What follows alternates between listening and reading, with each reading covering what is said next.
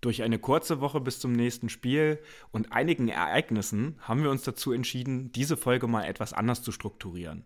In den ersten 23 Minuten dieses Podcasts werdet ihr hören, wie ich zusammen mit Lukas mal darüber gesprochen habe, wie am Wochenende sein Erlebnis im Levi Stadium war. Er war ja nicht nur äh, im normalen Zuschauerbereich, sondern während des Spiels in der Pressbox und vor allen Dingen nach dem Spiel bei der Pressekonferenz und im Lockerroom mit den Spielern unterwegs. Und dort berichtet er euch ausführlich aus erster Hand, was er dort alles erlebt hat. Im zweiten Teil dieser Folge ist Lars zu Gast bei den German Seahawkers und diese Folge gibt es dann quasi eine Collaboration zwischen dem Ballhawks Podcast und dem NEG Outside Zone Talk, um eine gemeinsame Preview auf das Thursday Night Spiel bei den Seattle Seahawks. Und deswegen wünschen wir euch viel Spaß mit dieser Ausgabe. Herzlich willkommen zu einer neuen Episode des Niner Empire Germany Outside Zone Talks, deinem deutschsprachigen 49ers Podcast. Viel Spaß beim Hören und Go Niners!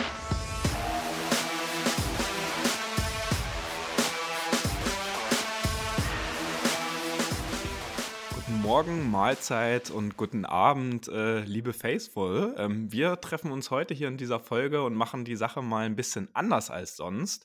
Es steht die große Preview auf das Thursday Night Game bei den Seahawks an, aber ich habe mich jetzt hier vor die Folge nochmal mit dem lieben Lukas Grüße.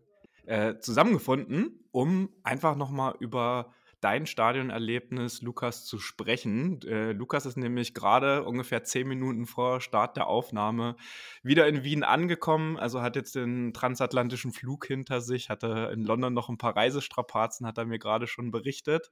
Darum soll es jetzt aber nicht gehen. Wir wollen nämlich für euch weil wir das Niner Empire Germany sind, beziehungsweise Niner Empire Austria äh, in die, im erweiterten Sinne mit Lukas und eine große Community sind und natürlich auch irgendwie gerade die Menschen daran teilhaben lassen wollen, die nicht jedes Jahr oder öfter mal rüber in die USA fliegen können, aus welchen Gründen auch immer, und sich da Spiele anzugucken. Und deswegen gibt es heute mal einen kleineren Reisebericht von Lukas, weil Lukas nicht nur einfach so im Stadion war, sondern hatte dem Spiel auch beigewohnt in der Pressbox. Er hat sich also offiziell akkreditieren lassen, weil er selbst auch Journalist ist. Das heißt, Lukas ist mit einem Presseausweis ausgestattet und ähm, das muss man, weil uns viele Fragen in diese Richtung Richtung auch äh, erreicht haben, natürlich auch nachweisen, dass man journalistisch tätig ist. Sonst kommt man in diesen Bereich auch eher schwierig rein.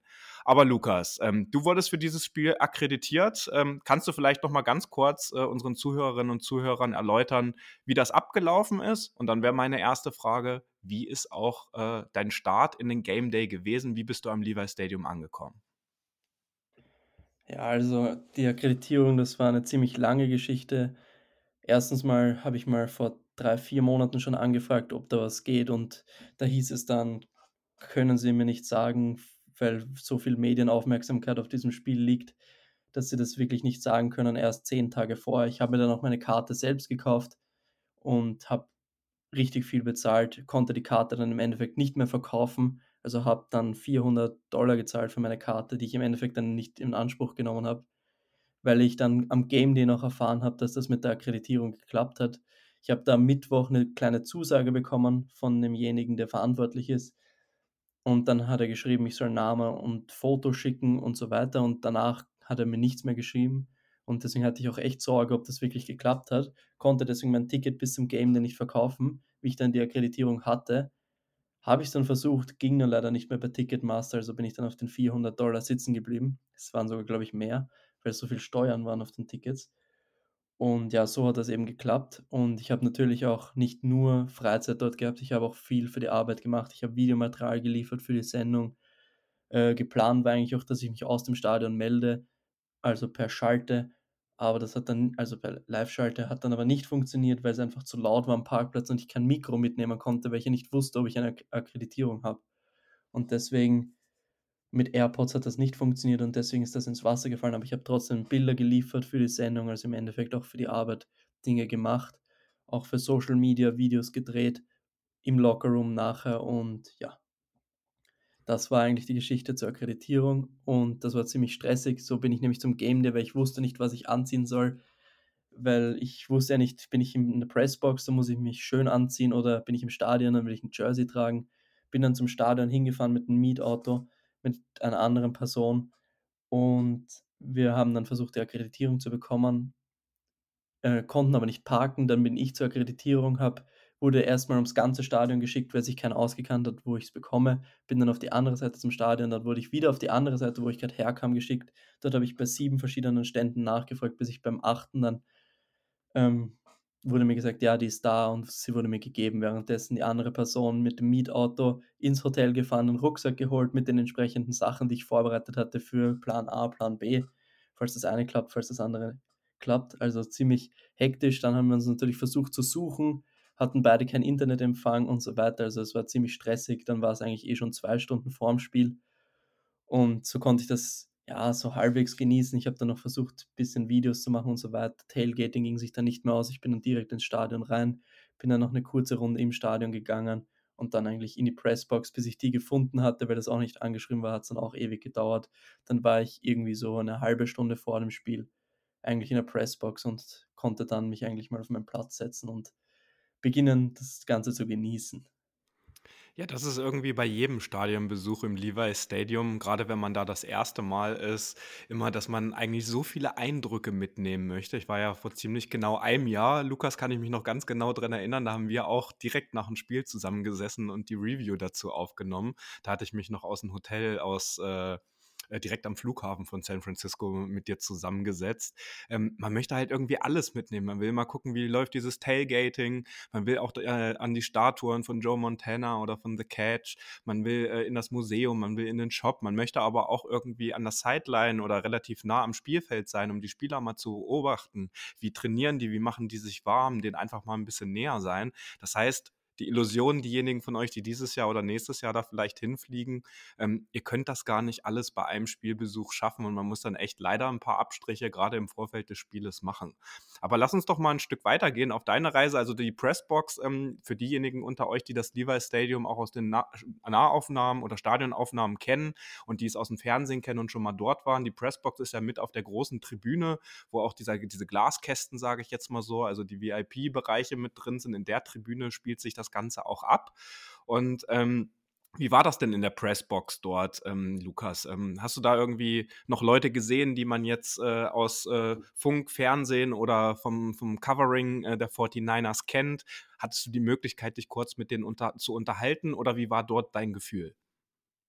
Also es war echt, man kommt drauf und es ist wirklich Stille da, weil alle wirklich konzentriert sind, alle bereiten sich schon aufs Spiel vor. Ich war natürlich ziemlich kurzfristig da Deswegen war da wirklich auch schon ein bisschen die Anspannung. Man hat es gesehen, alle, ihr kennt die Leute, die ständig twittern, die haben wirklich jeden Spielzug mitgeschrieben und haben eben dementsprechend vorher schon alles vorbereitet. Laptop und Notizblock und so weiter. Also die waren echt mega konzentriert und waren eigentlich nicht ansprechbar. Ich habe dann noch mit einem geredet, mit Jack Hammer, falls euch der sagt, der covert die 49ers für die Santa Rosa Press Democrat. Ähm, dem folge ich jetzt schon länger und mit dem unterhalte ich mich auch so öfter mal auf Twitter, auf YouTube, wenn ich unter seinen Videos kommentiere und so weiter. Und wir haben uns da schon fest ausgemacht gehabt, uns zu treffen und mit dem habe ich ein bisschen gesprochen, aber sonst mit keinem anderen. Aber ja, es waren natürlich extrem viele Leute, die, die man kennt. Da zum Beispiel, ich habe mich gleich hingesetzt, habe mir was zu essen geholt und schaue auf den Tisch hinter mir und da sitzt einfach Mike Silver von, ich glaube, der war bei NFL Network, jetzt bei den San Francisco Chronicles. Und dann kommen eben nach und nach die Leute auch vom Feld hoch weil Leute auch beim Warm-up einfach filmen und so weiter und dann Mayoko, Jennifer Lee Chan, Tracy Sandler oder wie sie heißt, ich weiß jetzt nicht genau, Grant Cohn und so weiter, sind dann alle an mir vorbeigegangen und saßen eigentlich alle genau ungefähr fünf Meter in meinem Umkreis und das war schon ziemlich cool, muss ich echt sagen. Du hattest am Sonntag noch berichtet, dass auch äh, unser General Manager kurz vorbeigeschaut hat, weil der ist ja dann irgendwie auch äh, so ein bisschen in der Verantwortung, äh, ein gutes Verhältnis zu den MedienvertreterInnen zu haben. Und das ist dann natürlich, glaube ich, ein krasses Gefühl, wenn auf einmal John Lynch so halb hinter einem steht, oder? Also ich war erstmal geschockt, weil ich ihn nicht gesehen habe. Ich habe aufs Spiel geschaut und plötzlich höre ich seine Stimme irgendwie so, hey man! Und dann drehe ich mich um und habe ihn nicht gesehen und das war auch das Einzige von, ich, von ihm was ich gehört habe. Also ich habe ihn leider nicht gesehen, sonst hätte ich ihn natürlich angesprochen.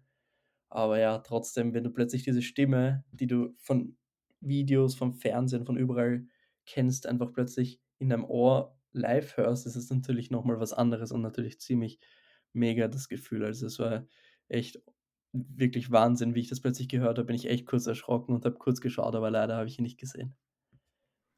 Aber es sollte ja im Tagesverlauf auch noch ein bisschen besser für dich werden oder, äh, noch mehr, ähm, Dinge, die du wahrscheinlich jetzt in den nächsten Wochen und Monaten eher schwierig vergessen wirst. Also zum Spiel haben wir ja in unserer Review jetzt am Montag auch schon viel gesagt. Ich glaube, darüber müssen wir heute auch nicht mehr großartig sprechen. Das würde jetzt unsere Hörerinnen und Hörer, glaube ich, langweilen und auch ähm, ähm, da würden sich Sachen jetzt einfach doppeln. Dann hat das Spiel stattgefunden. In der Pressbox ist es ja ein bisschen ruhiger äh, als jetzt außerhalb des Stadions, weil man auch in einem geschlossenen Raum ist, um natürlich auch irgendwie geschützt vor Wind und Wetter zu sein, um eben auch mit Notebooks und seinen Notizen zu arbeiten. Und ähm, dann ging es für dich nach dem Spiel ja äh, runter zur Pressconference äh, und danach sogar noch in den Lockerroom. Magst du vielleicht erstmal ein paar Takte zu der Pressekonferenz äh, erzählen, wie das so abläuft? Ja, also erstmal wusste ich nicht, dass ich nachher in den Lockerroom kann. Ich war mir echt nicht sicher und wir wollten dann auch schon nach Hause fahren, also ins Hotel. Und dann habe ich gesagt, komm, da ist David Lombardi, lass uns einfach zu ihm stellen und einfach ihm nachfahren. Er geht sicher zur Pressekonferenz. Und dann kamen noch mehr Leute und dann sind wir mit ungefähr zehn Leuten in einem Lift runtergefahren und dann waren wir plötzlich im Kabinentrakt. Und dann sehe ich nur vor, so rechts, jetzt Locker Room und so weiter, dann gehe ich halt rechts der ganzen Menge hinterher und dann ist noch so eine große Tür und ich denke mir, hm, vor mir ist der Locker Room, da ist eine große Tür. Ich gehe da jetzt einfach mal rein, bin reingegangen und war plötzlich im Pressekonferenzraum und es war richtig still, ich bin rein und ja, dann habe ich mich erstmal hingesetzt, genau in der Mitte gegenüber von Kyle Shannon, wo er dann nachher reingekommen ist und im Endeffekt haben wir dann noch so 15 Minuten gewartet und dann war es irgendwie so, man hat dann so gehört, wie Jubel aus der Kabine kam, wo er seine Rede gehalten hat und dann hört man nur so, wie irgendjemand ruft, Coach is coming und alle, alle werden so urexcited und Coach is coming, Coach is coming, sagen dann alle so und dann kam er rein und ja, mega Gefühl, wenn plötzlich Kyle Shannon vor dir steht. Tja, und dann konntest du ja auch noch mal live eine Pressekonferenz, äh, miterleben, wo es ja auch um nicht wirklich unwichtiges Thema ging, ähm, weil er ja auch direkten Bezug auch zu Deebo Samuel hergestellt hat, dass er am kommenden Tag dann, ähm, halt in Stanford auch untersucht wurde. Ähm, das wird sicherlich in der Preview auch gleich noch ein Thema sein und da wird der liebe Lars mit den German Seahawkers, äh, darüber sprechen. Das ist natürlich eine sehr, sehr schöne Sache gewesen. Wie viele Spieler waren da noch mit am Start und haben dann, äh, äh auf der Pressekonferenz gesprochen oder war es dann in dem Fall nur Kyle Shanahan? Also, ich es war erst mal Kyle Shanahan und ich war dann überrascht, weil ich bin dann rausgegangen, weil ich wollte unbedingt in den Lockerroom gehen und möglichst viele Spieler zu treffen. Wer hätte es und, anders gemacht, ja. Und dann bin ich eben raus und plötzlich höre ich, Dre Greenlaw is coming to the podium. Und dann denke ich mir so, okay, fuck, ich dachte nicht, dass jetzt noch Leute zum Podium kommen, sondern dass die Spieler generell im Lockerroom interviewt werden. Dann läuft plötzlich so Dre Greenlaw an mir vorbei in den, in den Pressekonferenzraum und dann konnte ich nicht mehr zurück, weil schon die Tür abgeschlossen wurde. Also theoretisch hätte ich schon können, aber dann bin ich einfach in den Lockerroom rein. War dann eigentlich auf der Suche nach Tyler Croft, ähm, weil, ich, weil er ja halb Deutscher ist. Ich hab, wollte schauen, ob er Deutsch spricht, beziehungsweise auch ein Shoutout ans NEG machen kann. Habe ihn dann leider nicht getroffen. Es waren mehrere Spieler schon weg, wie ich in den Lockerroom kam. War zum Beispiel er, so Brandon Ayuk, und Jimmy Ward habe ich auch nur kurz gesehen und ein paar andere, aber sonst waren eigentlich alle da. Und manche haben etwas länger gebraucht, die waren noch im Hot Tub, das konnte man durch ein Fenster beobachten. Das waren zum Beispiel Trent Williams und Eric Armstead. Die kann man dann auch irgendwann raus, komplett fast nackt, nur mit Handtuch. Also ich habe vieles gesehen was ich auch nicht sehen wollte. ja, sehr gut. Also der Lockerroom ist ja, wie man, das kennt man ja aus vielen Videos und aus äh, Social Media Content und auch weil die Spieler ja doch das ein oder andere Video da auch posten, der ist ja riesengroß. Ähm, wie muss man sich das dann vorstellen? Da sind dann äh, sind ja ungefähr 40 Leute, die so eine Akkreditierung bei den 49ers pro Spiel bekommen waren die dann auch alle in der Zeit in einem Lockerroom plus das Team natürlich und dann hat sich immer mal so eine Traube um einen Spieler ähm, gebildet. Äh, du hattest ja auch noch äh, zwei, drei Videoaufnahmen getätigt, die wir über unsere Social Media Kanäle dann geteilt haben. Du warst zum Beispiel dabei, als Fragen an George Kittle oder an Kyle Juszczyk auch ge, äh, gestellt worden. Ähm, wie muss man sich das dann vorstellen? Äh, ist das dann ein längerer Zeitraum oder gehen die Spieler dann auch Stück für Stück nach Hause und weg? Und ähm, wie war so dein Gefühl, wenn du mit denen gesprochen hast? Waren die dafür offen? Ist es mehr so gewesen, oh, das müssen wir jetzt machen, weil das irgendwie zum Business dazugehört? Oder hast du vielleicht noch die ein oder andere Anekdote mit äh, dem ein oder anderen Spieler, ähm, was dir jetzt besonders in Erinnerung geblieben ist? Es war so, also es waren ziemlich viele Spiele im Lockerroom und viele Spieler wurden dann halt auch zur Pressekonferenz geboten, also angeboten, zu Fragen zu stellen und die Journalisten haben sich dann eben aufgeteilt. Zum Beispiel äh, Nick Bosa war nicht, konnte man nicht befragen im Lockerroom. Er ist an mir vorbeigelaufen und ich wollte schon nach einem Foto fragen, aber da war er gerade noch beschäftigt mit Tasche ausräumen. Und dann, wie ich mich das nächste Mal umgedreht habe, war er schon weg und konnte dann kein Foto mehr machen, leider. Und so war es dann eben, manche wurden im Lockerroom interviewt, manche waren halt beim Podium, Brock Purdy zum Beispiel auch beim Podium gewesen, Fred Warner auch beim Podium gewesen, dafür dann Kyle Juszczyk, Trent Williams und, und George Kittle waren eben mit Kam wurden eben mit Kameras, mit richtigen Kameras und Mikros und so im Lockerroom gefilmt, aber du konntest auch zu Spielern hingehen, die du interviewen wolltest, einfach eine Sprachaufnahme machen oder sie filmen, musstest sie nur um Erlaubnis fragen. Und es war wirklich jeder super nett also ich habe zum Beispiel Lombardi gesehen, wie mit Samson Ebukam länger gesprochen hat und das war wirklich ein super freundschaftliches Gespräch auch. Also Spieler waren komplett offen, niemand war genervt, aber ganz ehrlich, nach diesem Spiel bin ich mir nicht sicher, welcher Spieler nicht geile Laune hatte und nach, nach einer Niederlage hätte das sicher anders ausgesehen und ja, es kamen dann halt die Leute nach und nach aus der Dusche, haben sich angezogen, dann gingen halt die Leute eben am Anfang zu Use-Check, weil er schon fertig war. Dann kam Kittle, irgendwann hat sich angezogen. Alle Journalisten haben ihm zugeschaut beim Anziehen.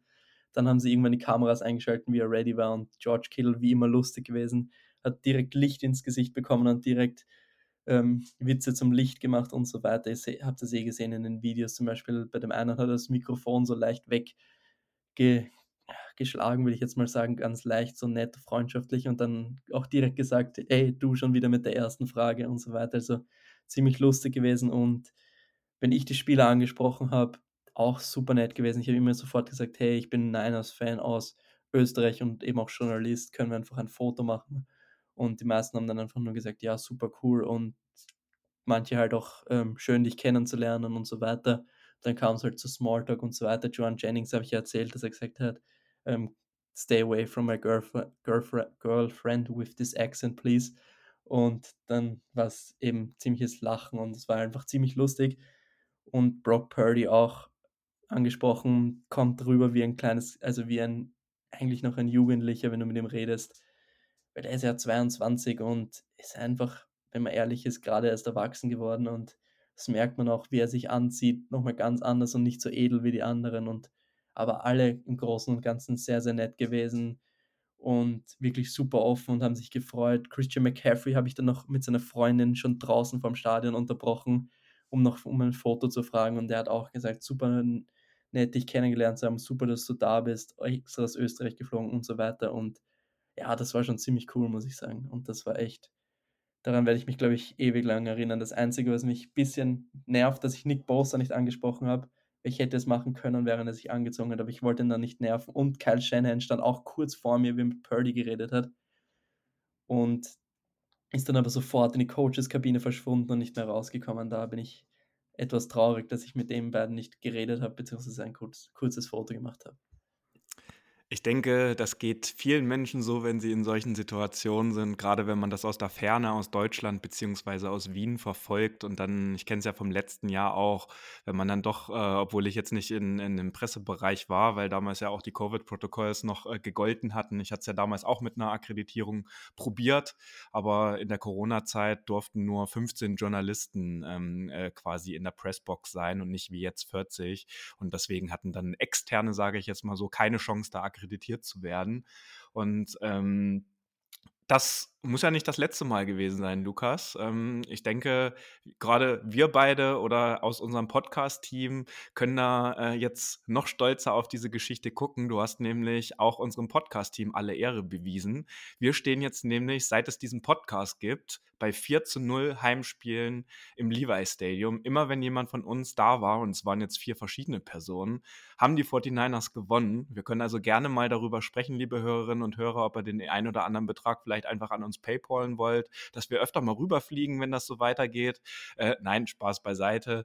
Ähm, ist natürlich eine richtig schöne Geschichte und ähm, wir planen für nächstes Jahr ähm, auch mal ein bisschen näher mit den 49ers in Austausch zu gehen. Wir wollen nach dem Schedule äh, Release auch einfach mal schauen, welches Spiel sich anbieten würde und dann über das Niner Empire Germany einfach mal keine Reise anbieten, aber zumindest ein Spiel uns aussuchen, wo wir hin mobilisieren, wo auch Leute von euch mitfliegen können, das selbst organisieren und wir uns dann aber natürlich vor Ort in San Francisco oder Santa Clara treffen und dann vielleicht im Hintergrund auch ein bisschen was für euch organisieren. Das wird mit Sicherheit nicht der Locker Room nach einem Spiel für alle sein, aber da lassen sich auch ganz viele andere schöne Dinge machen. Dann würden wir uns aber im nächsten Jahr auch noch mal ganz in Ruhe dann bei euch melden, wenn es wirklich soweit ist.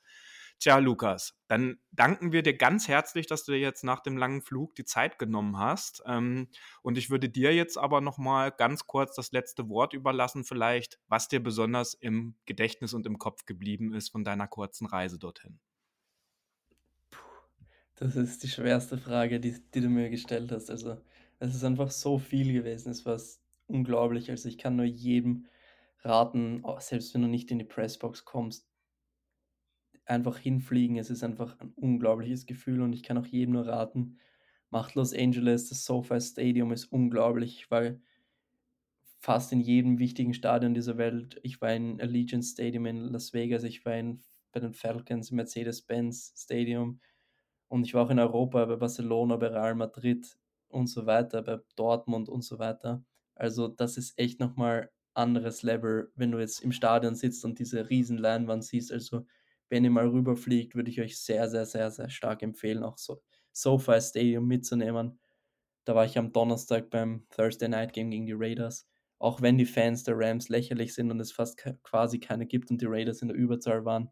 Das Stadion ist unglaublich und aber auch das, das Levi Stadium ist unglaublich. Also das Gänsehautgefühl, wenn du da reinkommst. Und ja, jetzt war ich schon mehrmals, war mir langweilig kurz am Flug und dann habe ich mir die Bilder angeschaut aus dem Lockerroom und ich bin einfach jedes Mal wieder glücklich und habe jedes Mal wieder ein Grinsen ins, im Gesicht und bin einfach so dankbar, das wirklich erlebt zu haben. Und ich bin auch super dankbar, dass so viele Menschen, die das gesehen haben, wirklich, ich kann jeden verstehen, der neidig darauf ist, aber es haben mir so, so viele Menschen gegönnt.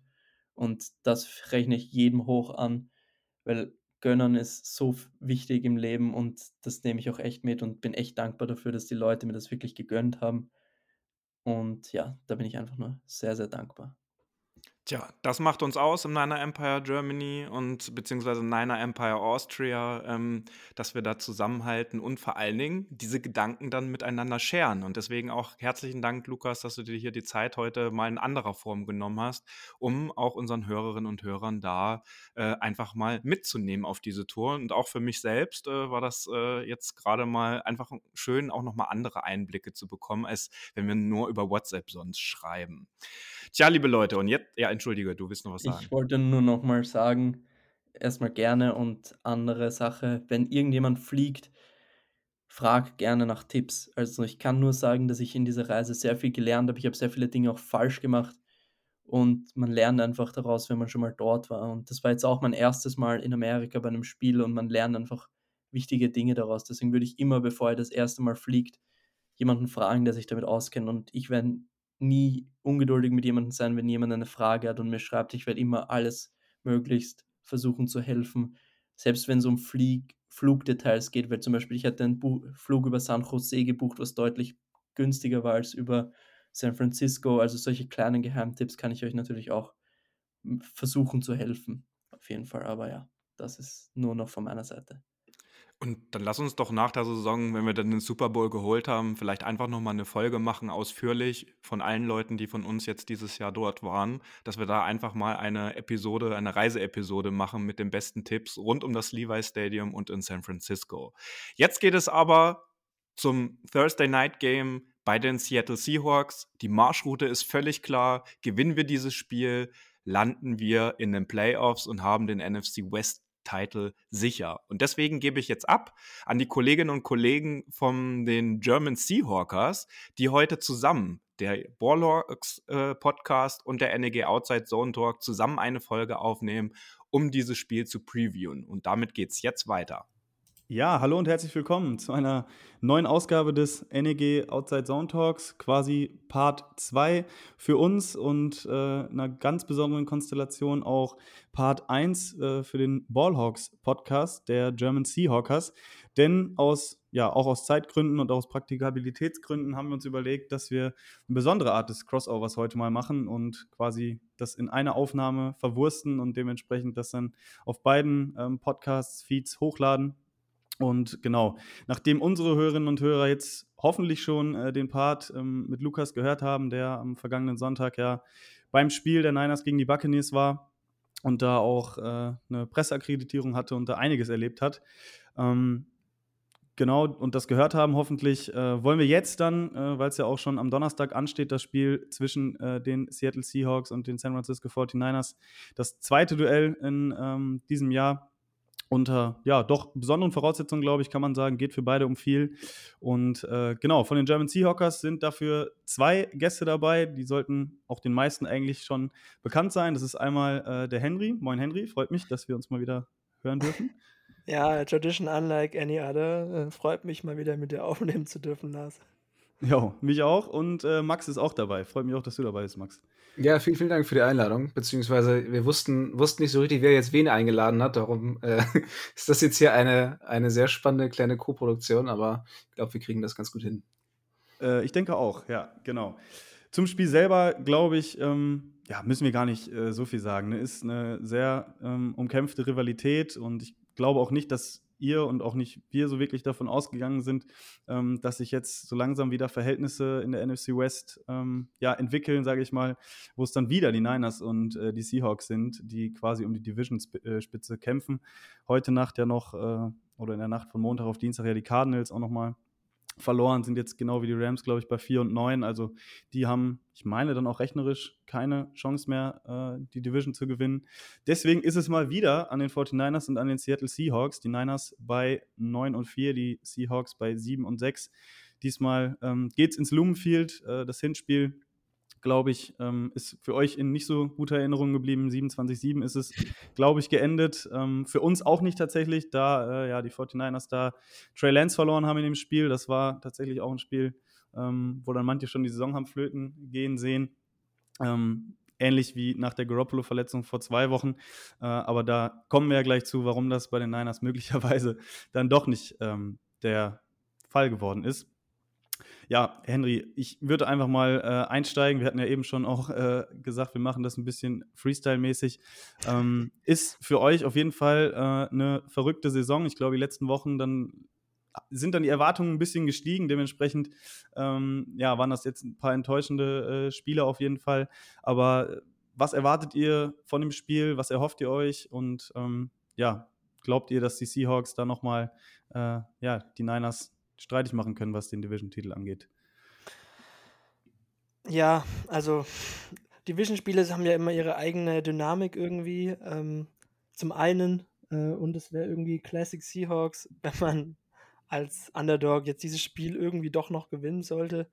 Äh, dran glauben tue ich nicht, ähm, weil ich die von Niners halt einfach als die qualitativ bessere und auch besser gecoachte Mannschaft einschätze.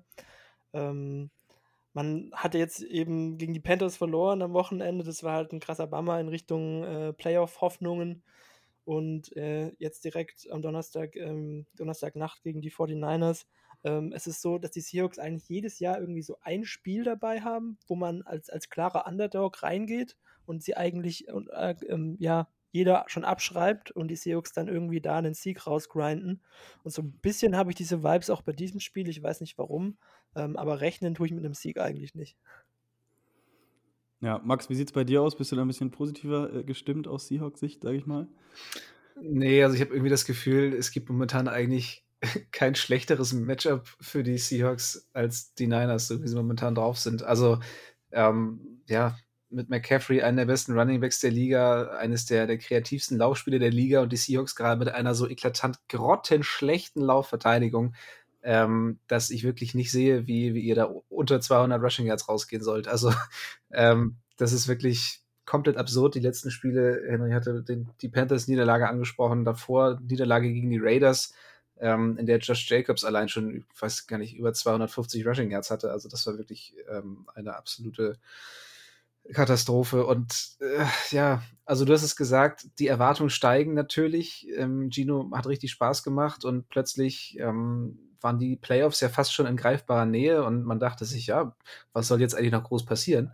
Ähm, mittlerweile klopfen die Lions schon von hinten an und die Seahawks müssen jetzt irgendwie zumindest entweder an Washington oder an den Giants vorbeikommen, um noch in die Playoffs zu kommen. Ähm, den Division-Sieg kann man eigentlich schon komplett abhaken. Von daher würde ich nicht sagen, dass ich optimistischer gestimmt bin. Ja, dann, dann versuche ich mal, äh, euch Mut zu machen. Ähm, liegt dann auch daran, dass, dass man ja so als Fan einer Mannschaft manchmal dann auch ein bisschen ja, skeptischer ist und das nicht so ganz dann äh, immer äh, greifen kann. Nein, das Wenn jetzt man kein ich. Doll-Fan ist. ja, gut, das lasse ich mal so stehen. Ähm, da hatten wir auch schon den einen oder anderen lustigen Austausch zu. Ähm, nein, die Niners jetzt, glaube ich, äh, fünf oder sechs Siege äh, in Folge eingefahren, ähm, sind natürlich sehr gut drauf, äh, aber auch das, ne, so eine Serie, die muss ja auch irgendwann mal enden. Deswegen ähm, könnte ich mir auch vorstellen, dass das für die Niners, auch wenn es eine Division-Game ist, so eine Art Trap-Game jetzt irgendwie ist. Ne? Also ähm, hartes Spiel gehabt jetzt gegen die Buccaneers und man hatte dann so ein bisschen Glück, dass man am Ende auch so ein bisschen den Gang runterfahren konnte. Äh, aber natürlich, so ein Donnerstag-Nachtspiel äh, ähm, ist natürlich immer für, für beide Teams hart, äh, weil einfach kurze Woche, ich glaube, die Niners trainieren auch nur einmal jetzt äh, insgesamt. Also da kannst du jetzt nicht viel Neues machen. Du musst einfach zusehen, dass du deinen Körper in, in guten Shape äh, bekommst. Ähm, bei den Niners ja auch ein paar Verletzte jetzt. Ähm, Brock Purdy, der ja ein hervorragendes Spiel ähm, gemacht hat äh, gegen, gegen die Buccaneers, womit so richtig ja auch nicht gerechnet werden konnte hat so eine Bauchmuskelzerrung, Verletzung, hat da so einen Hit abbekommen. Ähm, da weiß man noch nicht so genau, ob er wirklich spielen kann. Ähm, war so ein bisschen angeschlagen gestern. Ne? Man kennt das ja während des Spiels. Geht das dann meistens mit dem Adrenalin, aber wenn das dann so ein bisschen abkühlt, ähm, so eine Muskelverletzung oder so eine, so eine Prellung, sage ich mal, das zieht dann ja schon so ein bisschen. Äh, aktuell sieht es wohl ganz gut aus, dass er spielen kann. Ansonsten hätten wir da mit Josh Johnson noch einen, Journeyman, der da möglicherweise ähm, ja, zur Verfügung steht. Aber nein, was ich eigentlich sagen will, ähm, ich hatte es ja eben schon angesprochen, äh, Niners Seahawks, ähm, dass das eine lange Rivalität ist, die auch lange von den Seahawks dominiert wurde. Ähm, das letzte Mal, dass die Niners die Seahawks tatsächlich gesweept haben, hatte ich mal jetzt geschaut, das war in der Saison 2011. Also das ist jetzt über mhm. zehn Jahre her. Und äh, auch in den Jahren jetzt, wo die Seahawks dann nicht so gut waren, beispielsweise jetzt auch, auch letztes Jahr, ich glaube, da haben die Niners sogar beide Spiele verloren. Ähm, in der Saison, wo sie in den Super Bowl gekommen sind, äh, gab es diesen Overtime-Thriller und dann das unvergessliche Spiel in Week 17, wo auch beide Teams einen Sieg geholt haben.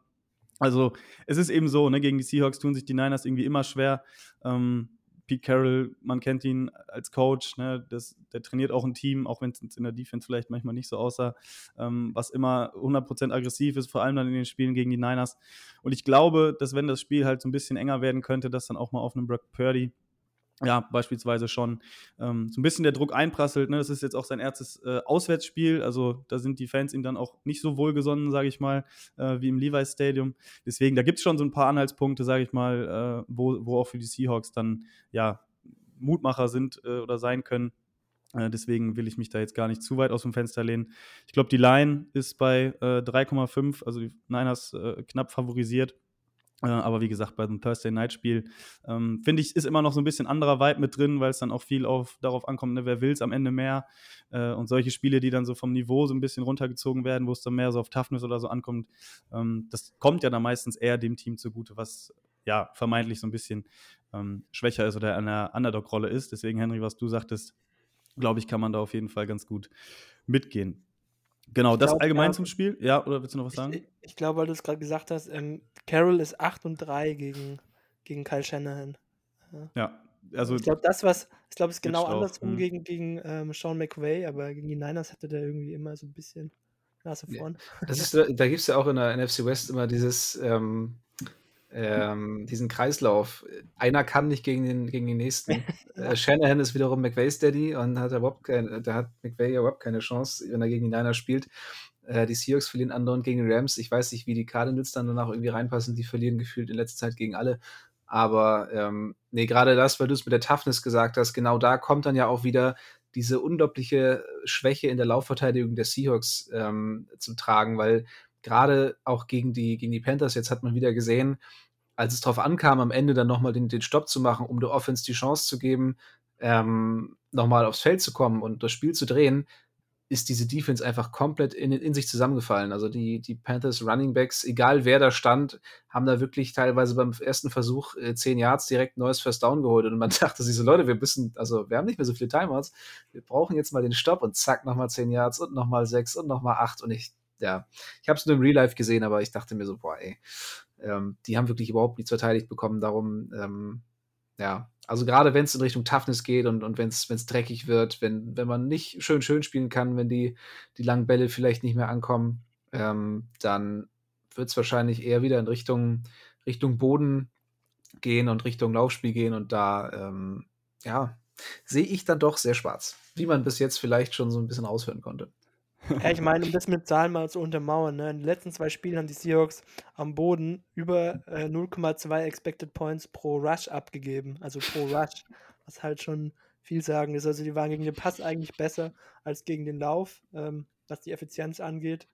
Ähm, und selbst wenn jetzt Brock Purdy nicht so stark aufgedreht hätte gegen die Buccaneers, ähm, würde ich der Offense, die Sean Mc, äh, die, die Kyle Shanahan ja auch äh, ein Stück weit kreiert, äh, wo, er gibt ja so eine gewisse Baseline, die relativ hoch ist und die höher ist als bei fast allen Teams, was das offensive Scheme äh, angeht aus meiner Sicht, würde ich dem trotzdem vertrauen gegen diese Seahawks Defense, gerade was auch eben das Laufspiel angeht, wenn man sich dann auch die individuelle Qualität in der Offensive Line anschaut mit dem Trent Williams, ähm, der halt auch ein super Run-Blocker ist. Äh, die ganze Offensive Line der, Card äh, der, der Cardinals, der 49ers ist äh, ja mindestens solide. Ich weiß nicht, wie du es einschätzt. Ich würde sie eigentlich als sogar gut einstufen, Lars. Ähm, Korrigiere mich, wenn ich falsch liege, aber ähm, ich sehe da auch äh, Matchup-mäßig eigentlich fast nur Vorteile für die Niners, vor allem, wenn sie dann auch noch im Passspiel äh, genauso abschneiden wie, wie gegen die Buccaneers. Also, wo, wo Brock Purdy ja aus meiner Sicht, ich habe es mir zwar nur in den Highlights angeguckt, aber aus meiner Sicht war der auf Basis dessen, was ich da gesehen habe, mehr als nur ein Game Manager. Der hat da teilweise auch Würfe rausgehauen, die echt äh, nicht ohne waren und äh, ich kann mir vorstellen, dass man, dass man über beides äh, gegen, die Seahawks, gegen diese Seahawks Defense gewinnen kann. Ja, also das Spiel gegen die Buccaneers, der hat es jetzt angesprochen. Äh, klar, Brock Purdy ähm, hat, ich glaube, Adrian hat das auch ganz gut äh, rausgearbeitet. Ähm, der muss halt nicht nur Game Manager sein, sondern der hatte halt auch ein paar Plays, wo er dann auch mal ja. außerhalb der Pocket oder sowas kreieren musste und das hat er wirklich sehr gut gemacht. Zwei tiefe Touchdown-Pässe, ähm, ich glaube, outside the numbers downfield, zwei Stück, das sind mehr als, glaube ich, Garoppolo in seiner gesamten Zeit jetzt bei den 49ers geworfen hat. ähm, das muss man natürlich abwarten, ob, ob er sowas fortsetzen kann. Er hatte halt auch äh, ein, zwei nicht so gute Plays. Ne? Das allererste Play, da wird er komplett umgeschrotet, ähm, weil er da äh, aus einem Run einen Pass macht und dann vergisst, die Protection richtig einzustellen. Da hat er Glück, dass er ähm, eine Roughing the Passer Strafe äh, gegen sich kriegt oder für sich quasi. Und äh, auch noch eine Interception, die zurückgecallt wurde wegen einem Holding Call, der jetzt nichts mit seinem Wurf, sage ich mal, zu tun hatte, sondern auf der anderen Seite von seiner Progression passiert ist, ähm, was schon mehr so an Garoppolo erinnert hat, so über die Mitte den Linebacker übersehen. Also der hatte auch ein paar glückliche Breaks dabei, ne? Buccaneers Defense natürlich stärker äh, beispielsweise als jetzt die Dolphins Defense. Ähm, war äh, trotzdem, haben da auch einige gefehlt. Vita Vea ist früh ausgefallen. Ich glaube, die haben komplett ohne ihre Starting Safeties gespielt. Ähm, deswegen, das muss man immer noch so ein bisschen einordnen und ich will mich da jetzt auch gar nicht zu sehr hypen, was äh, Brock Purdy angeht, aber es war natürlich schon eine sehr, sehr ähm, beeindruckende äh, Vorstellung. Und äh, ich wollte eigentlich in in die Matchups so ein bisschen reinkommen. Das hattet ihr jetzt schon so ein bisschen äh, gemacht, weil wir jetzt ja auch schon äh, ein bisschen über die 49ers Offense und die Seahawks Defense gesprochen haben. Ähm, für die Leute, die jetzt auch ein bisschen Adrian Franke, Don't Talk äh, verfolgen, äh, da hatte ich eine ganz interessante äh, These oder einen Beitrag von ihm gehört, eben, ne, wo er sagte, ja, dass die Seahawks ja so mit der Saison nicht unbedingt rechnen konnten, ne, dass die Rookie-Class äh, so gut ist, wie sie eben ist, mit den Offensive Tackles beispielsweise, ähm, mit den Cornerbacks, mit Tarek Woolen und so weiter. Ähm, aber dass dann eben dieser Fakt, dass Geno Smith äh, ganz gut spielt und der, der, dem Team eben eine recht hohe äh, Baseline noch gibt, ähm, dass es dann trotzdem so ein bisschen vielleicht wieder äh, Carrolls Defense ist, die ja eigentlich die Stärke sein sollte, ähm, ja, die das Team gerade sogar so ein bisschen zurückhält. Das ist ja auch ein bisschen das, was ihr sagtet, oder äh, habt ihr da noch ja, eine andere Ansicht zu oder Sachen, die das ergänzt quasi? Also ich muss sagen, rein, was so, was so Football-Taktik angeht, bin ich da, glaube ich, nicht tief genug drin, um das äh, ja, mit, mit genügend Expertise beurteilen zu können, woran es jetzt genau liegt. Aber ich denke, wir haben einerseits ganz klar auch zu wenig Talent in der Defense, besonders in der Defensive Line. Da haben wir mit einem Uchenna Nwosu eben jemanden äh, aus der Free Agency, der, der sich gut einfügt, der jetzt aber die hier die klare Eins sein muss, was er vorher in seiner Karriere noch nie war. Ähm, hat auch gute Pressure-Zahlen, ähm, kriegt auch immer wieder einen Sack hin, aber der Rest des Pass-Rushes ist halt ja quasi nicht existent. Also ein Daryl Taylor, der, der sich sehr gut gemacht hatte im Trainingscamp, auf dem man große Hoffnungen hatte, hat sich eigentlich kaum weiterentwickelt. Äh, ein Rookie wie Boy Maffei ist, ist noch sehr ähm, ja, unauffällig, würde ich mal sagen. Und ansonsten hast du da auch nicht viel. Also so ein Bruce Irwin mit seinen, was ist der mittlerweile, 36, 37 Jahren, muss da dann zweiter Passrusher sein. Ähm, hatte jetzt einen Sack gegen Sam Darnold immerhin. Aber das ist halt alles andere als gefährlich. Das heißt, du hast schon mal keinen Druck auf den Quarterback. Ähm, die Laufverteidigung funktioniert nicht. Das ist ja eigentlich was, was, was für Carroll unglaublich wichtig ist, den, den Lauf zu stoppen. Ähm, mit Al Woods hat man eigentlich jemanden, der, der da sehr gut drin ist. Ähm, der ist jetzt gegen die, gegen die Panthers verletzt rausgegangen, aber die Spiele davor war er ja da und es lief trotzdem nicht gut. Shelby Harris äh, war jetzt auch krank gegen die Panthers. Ähm, der ist eigentlich, also ne, ich, ich sage oft eigentlich, weil so auf dem Papier ist das Talent zumindest in der Defensive, also auf den Defensive Tackle Positionen. Ne? Puna Ford zum Beispiel, auch jemand, der uns die letzten Jahre immer sehr viel Spaß gemacht hat, der aber gefühlt so diesen letzten Schritt jetzt auch nicht gemacht hat, eher sogar noch ein bisschen ähm, abgebaut hat, was, was seine Leistung angeht. Ähm, ja, man hat in der Interior Line eben ein paar Spieler, die es eigentlich könnten, aber trotzdem funktioniert es nicht so richtig. Dann hat man im, auf Linebacker eben mit Jordan Brooks jemanden, der zwar viele Tackles macht, ähm, aber auch viele viele taktischen Dinge noch nicht so richtig drauf hat. Also die Coverage äh, ist immer noch ein Problem.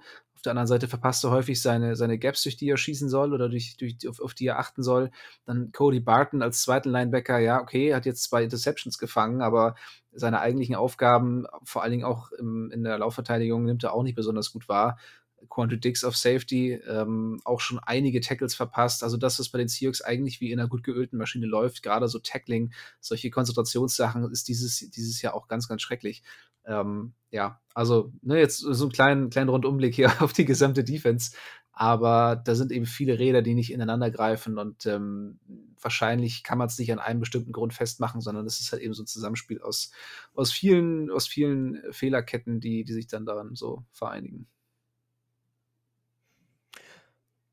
Da vielleicht noch hinzugefügt, ähm, die Seahawks hatten, ich glaube, letztes Jahr oder vor, ich glaube, nee, letztes Jahr hatten sie äh, die, die Top, äh, die, die nach, nach Scoring hatten sie die elf beste Defense mit eigentlich vergleichsweise ähnlichem Talent in der Defensive. Ähm, was sich geändert hat, ist, dass wir einen neuen Defensive Coordinator haben. Und äh, ich glaube, das ist bei den Seahawks gerade eine Mischung aus fehlender individueller Qualität, wie Max es schon gesagt hat, aber eben auch äh, ist ein, ein Coaching-Thema, wo, wie gesagt, diese Zahnrädchen nicht ineinander greifen, die dann eben zum, zum Gesamtergebnis führen, ähm, dass, dass wir beispielsweise in der Laufverteidigung große Probleme haben, aber auch, aber auch in der Passverteidigung. Ähm, die Laufverteidigung ist halt von dem her ein großes Problem, äh, dass, dass äh, schlechte Mannschaften das, und wir hatten jetzt schon einige Niederlagen gegen, gegen wirklich vermeintlich schwache Teams, ähm, gegen die Saints, ähm, gerade zu Beginn der Saison, jetzt gerade gegen die Panthers mit Sam Darnold, wo, wo, Teams halt über die Seahawks einfach drüber laufen und der, Quad der gegnerische Quarterback gar nicht viel machen muss. Und wenn man diese, dieses Problem dieser schwachen Laufverteidigung nicht in den Griff kriegt, dann, dann nützt es uns auch nichts, dass wir ähm, ja, so eine leicht verbesserte Passverteidigung haben dieses Jahr im Vergleich zu den letzten Jahren vielleicht.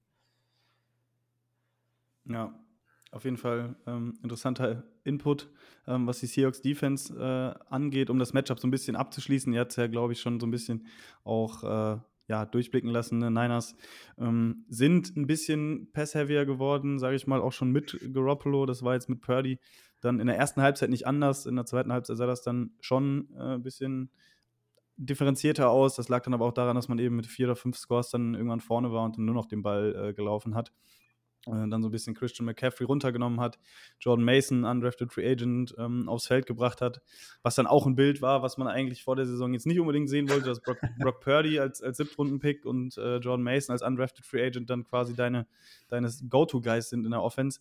Ähm, aber ja, Kyle Shanahan kriegt es offenbar doch ganz gut hin. Das ist trotz des Personals und die beiden machen es auch wirklich sehr gut. John Mason, glaube ich, mit einer ziemlich kleinen Sample Size, aber hat, glaube ich, über fünf Yards per Carry, wenn er dann reinkommt. Und das sind dann meistens halt eigentlich auch schon, äh, sage ich mal, eher Running Downs, wo der Gegner eigentlich schon weiß, dass ein Run kommt. Deswegen ist das umso bemerkenswerter.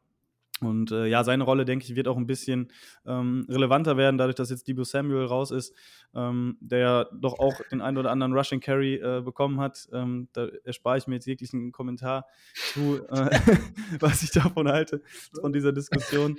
Ähm, und ja, so, genau, also, also Runners sind in der NFL ja harten Abnutzungserscheinungen ausgesetzt. Da ist ja die Studienlage ganz klar. War dieser Lauf notwendig? Er ist ja dann doch ein Wide Receiver. Also ich weiß nicht, ob man, ob man da nicht mal den auch mal schonen ja, sollte. Ne? Also bei einer 21-0-Führung, ne? Also ist ja gut, dass Kai Shanahan gegen Tom Brady noch nie so eine hohe Führung irgendwie hergegeben hat. Von daher, äh, glaube ich.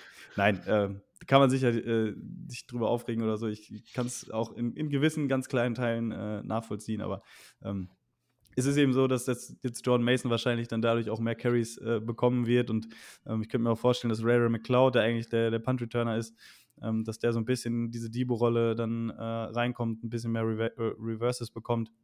Und äh, ja, dann hoffentlich Brock Purdy das Spiel möglichst einfach gemacht wird. Ich denke auch, dass die Niners äh, das versuchen werden, erstmal den Run äh, zu etablieren. Ähm, da ja das Matchup einfach ziemlich offensichtlich ist, ne, dass die Seahawks da äh, das nicht irgendwie in den Griff bekommen und dann eben einfach mit der individuellen Qualität in der Line, du hast ja eben gefragt, Henry, die O-Line, ähm, mhm. fand ich jetzt, also wirklich sehr stabil, ne, mit zwei äh, quasi Rookie mit Aaron Banks, der letztes Jahr geredshirtet wurde, mehr oder weniger äh, und Spencer Burford auf Left Guard und Right Guard jeweils. Ähm, das ist schon mehr, als man sich erhofft hatte, auf jeden Fall. Ähm, und vor allem im Run-Blocking äh, ist es eigentlich so, dass, dass es jetzt gar nicht so äh, sehr stark auf die ähm, Offensive Line ankommt, sondern so ein bisschen auf die Skill-Position-Player, wie die quasi die Block setzen. Also vor allem George Kittle äh, wird oft als Blocker eingesetzt, Kyle Juszczyk. Und die hatten da jetzt so einen Stretch, sage ich mal, bis zum Spiel gegen die Buccaneers, wo sie dann auch nach PFF-Grade nicht so ähm, gut gegradet waren. Ich war da jetzt natürlich nicht in jedem einzelnen Play oder so drin, aber die haben dann auch schon mal den einen oder anderen Keyblock verfehlt, wodurch dann auch so ein paar ja, Rushes bei, bei First oder Second Down auch mal früh ähm, zunichte, zunichte gemacht worden sind. Das war jetzt gegen die Buccaneers anders. Da hatten sie beide auch wieder eine deutlich bessere ähm, Run-Blocking-Grade. Und dementsprechend äh, sah das dann auch direkt besser aus. Darauf wird es auf jeden Fall ankommen, ähm, dass diese, diese Spieler dann auch äh, performen, weil die O-Line eigentlich äh, auf einer relativ hohen äh, Baseline, sage ich mal, äh, spielt. Aber halt trotzdem finde ich, glaube ich, schon auch einen äh, Ansatzpunkt sein muss, auch wenn jetzt der Pass Rush, wie gesagt, nicht, nicht allzu ausgeprägt ist bei den Seahawks ja, das vor allem über die rechte Seite, über Spencer Burford als Guard und über Mike McGlinchey, der vor allem in der Pass Protection, also ich glaube, da können die Hörerinnen und Hörer von uns ein Lied äh, drüber singen, über Mike McGlinchey, ähm, der sicherlich kein schlechter Rech rechter Tackle ist und auch in der Liga definitiv irgendwie ja, Top 15, Top 20 ist, aber schon manchmal wirklich schlechte Snaps hat, was, was die Pass Protection angeht. Und äh, das sollte sicherlich dann auch mal ein An Ansatz sein, sage ich mal, für die Seahawks, dass man über die Seite dann äh, quasi, wenn man da mal überfrachtet oder so, dass man da dann auch äh, Brock Purdy das ein oder andere Mal attackiert. Und wie gesagt, ich bin dann auch gespannt, wie er dann, wenn er mal, weil jetzt die letzten Spiele lief es eigentlich auch ganz gut, ne, dass man mit einer Führung im Rücken spielen konnte und dass er äh, ja schon auch Druck bekommen hat und einige Hits eingesteckt hat, aber trotzdem ähm, da eine gewisse Ruhe bewahrt hat und alles dass man da schon äh, ja das vielleicht anders erwarten kann, wenn es dann möglicherweise irgendwie einen Rückstand gibt gegen die Seahawks, ne, einen blöden Turnover und dann liegst du auf einmal mit zwei Scores hinten. Äh, also das sind so Szenarien, ähm, die hatte er noch nicht und das sind dann glaube ich auch ja die Ansätze, worüber die Seahawks dann auch äh, in der Defense vielleicht auch das Leben ähm, ja den 49ers ein bisschen schwerer machen können. Ich habe ich hab vielleicht eine Frage noch, die mir gerade als ich über rbsdm.com drüber gerusht bin, äh, die, mir, die mir ins Auge gestochen ist. Und zwar unter, glaube ich, 54 Quarterbacks mit mindestens 50 Plays ist, was die Air Yards angeht, Brock Purdy auf Rang 50 mit nur 6,2 Air Yards. Ähm, ich glaube, Justin Herbert hat sogar weniger, das ist ganz witzig eigentlich. Ähm, das ist aber, nicht witzig, das ist traurig.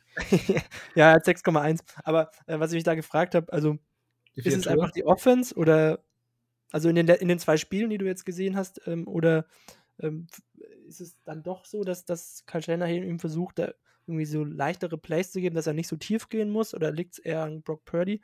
Ähm, oder Vielleicht geht auch viel über Screen Game bei den Niners. Ich weiß es nicht. Ich habe die Spiele nicht im Detail angeschaut. Vielleicht kannst du mir da irgendwie ein paar Ja. ein bisschen Input geben. Ja, also gegen die, gegen die Buccaneers sah das schon deutlich anders aus. Da hatte er, wie gesagt, auch ein, zwei äh, tiefere Dinger. Ähm, gegen die Dolphins war es, glaube ich, ein Spiel, was äh, sehr darauf ausgeprägt war, nachdem er dann für Jimmy Garoppolo reinkam, dass man ihm dann äh, auch wirklich sehr, sehr einfache Pässe gibt, hinter die Line of Scrimmage zum Teil sogar. Ähm, Mhm. Screens waren dann auch äh, mit dabei, die jetzt aber auch nicht so erfolgreich waren, ähm, weil die Buccaneers da das ganz gut äh, dass die Dolphins ganz gut verteidigt hatten, viel geblitzt haben die Box zugemacht haben, kurze Pässe da eben nicht so erfolgreich waren. Gegen die Buccaneers, glaube ich, war es eine ordentliche Mischung. Also ich, wenn man jetzt wahrscheinlich nur das Buccaneers-Spiel angucken würde, denke ich, würde er da so im, im Mittelfeld irgendwie ranken, weil ja die ganze Offense der Niners viel auf Yards after Catch ausgelegt ist, sage ich mal. Ich glaube, Garoppolo hat jetzt auch nicht so die größte ähm, Air Yards Tiefe bei seinen Pässen und so gehabt. Äh, man muss schon sagen, im, im Dolphins-Spiel war es höchstwahrscheinlich unterdurchschnittlich, so unterdurchschnittlich, dass es nach zwei Spielen immer noch unterdurchschnittlich ist. Ähm, Gehe aber nicht davon aus, dass das äh, so bleibt, weil er jetzt eben gesehen hat, gut, ähm, dem kannst du auch mal äh, einen tieferen Wurf zutrauen, dem kannst du auch mal zutrauen, da irgendwie aus der Playstruktur raus was zu machen. Ähm, ja, Ja, aber ich gehe halt trotzdem davon aus, dass, äh, dass er jetzt nicht rauskommen wird und Purdy nur werfen lassen wird. Ähm, dafür ist das Matchup dann wahrscheinlich auch einfach zu gut, gehe ich von aus. Ja, glaube ich auch.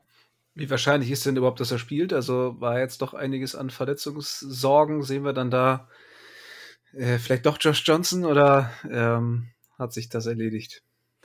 Ich hoffe, es hat sich erledigt. Äh, tatsächlich, die News, ich hatte es ja eben schon angesprochen, sind so ein bisschen, ja, nicht widersprüchlich, aber äh, die Niners halten sich da so ein bisschen ähm, bedeckt. Also offiziell ist er Day-to-Day.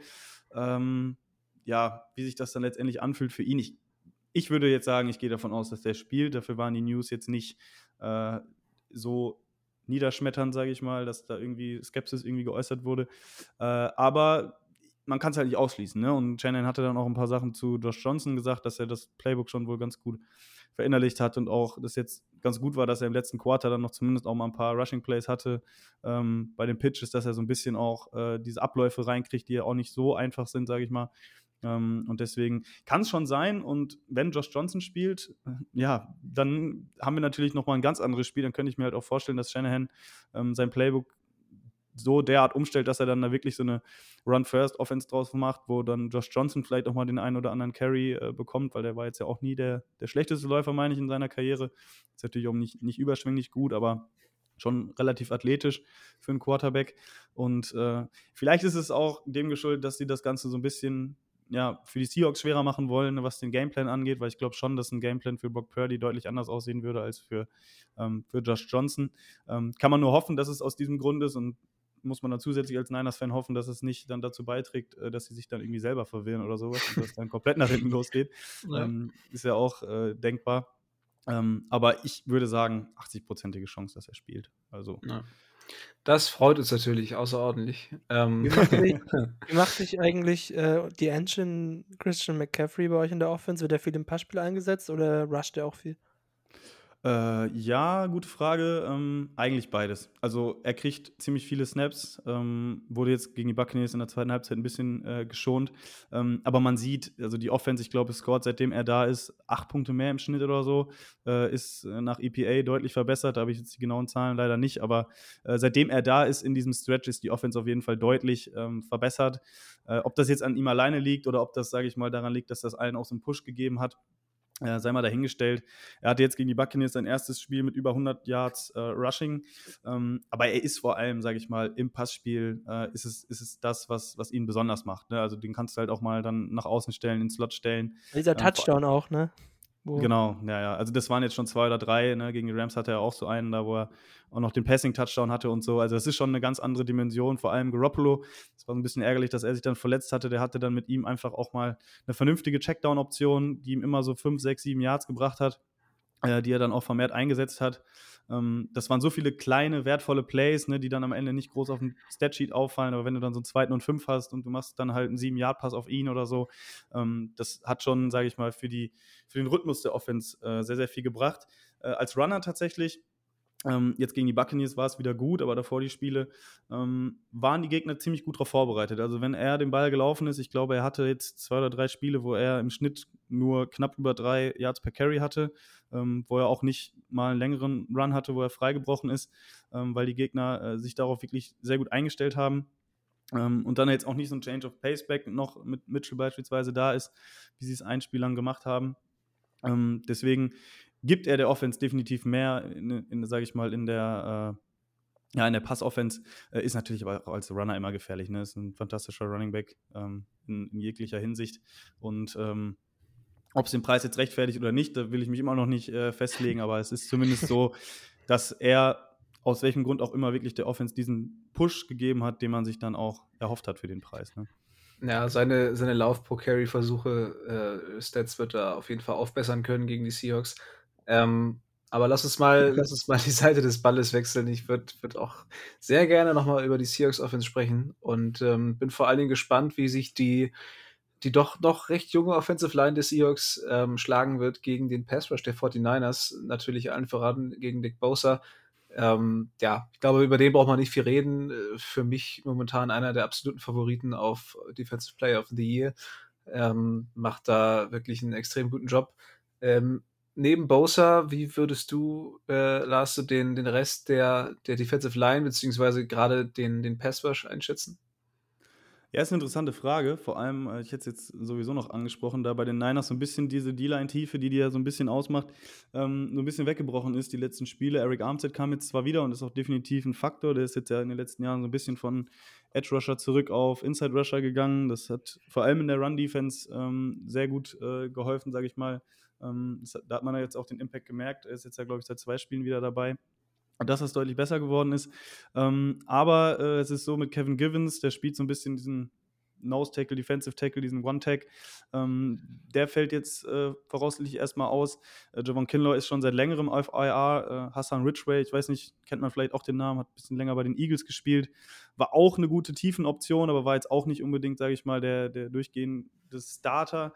Ähm, aber die sind jetzt alle nach und nach äh, immer mal verletzt und ähm, da ist jetzt wirklich nicht mehr allzu viel da.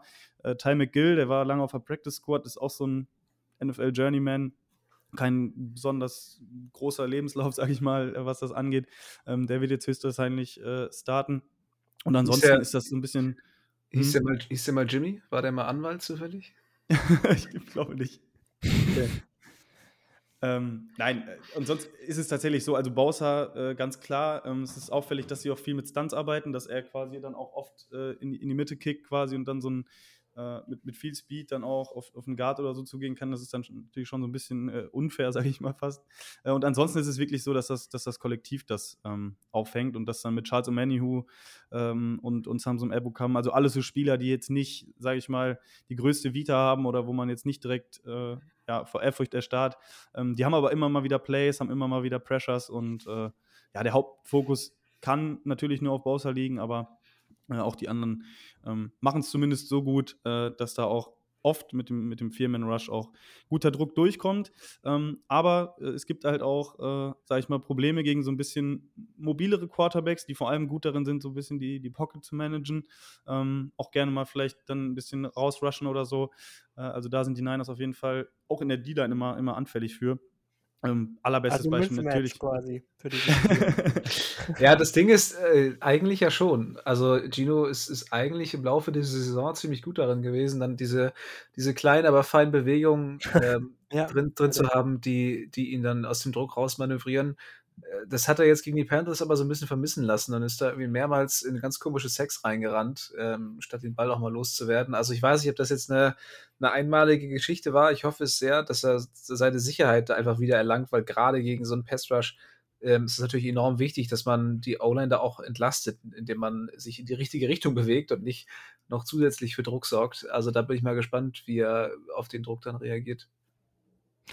Vor allem muss Gino Smith halt auch äh, seine Fehler jetzt abstellen, dieses Spiel, um, um das zu gewinnen. Also gerade in Woche 2 jetzt, ähm, bei diesem denkwürdigen Spiel, wo man in der Offense einfach gar keine Punkte gemacht hat. Ich glaube, die, die, die sieben Punkte so, kamen ja von diesem Kickoff-Return, äh, ähm, Field Goal Return Touchdown von Tariq Woolen, glaube ich.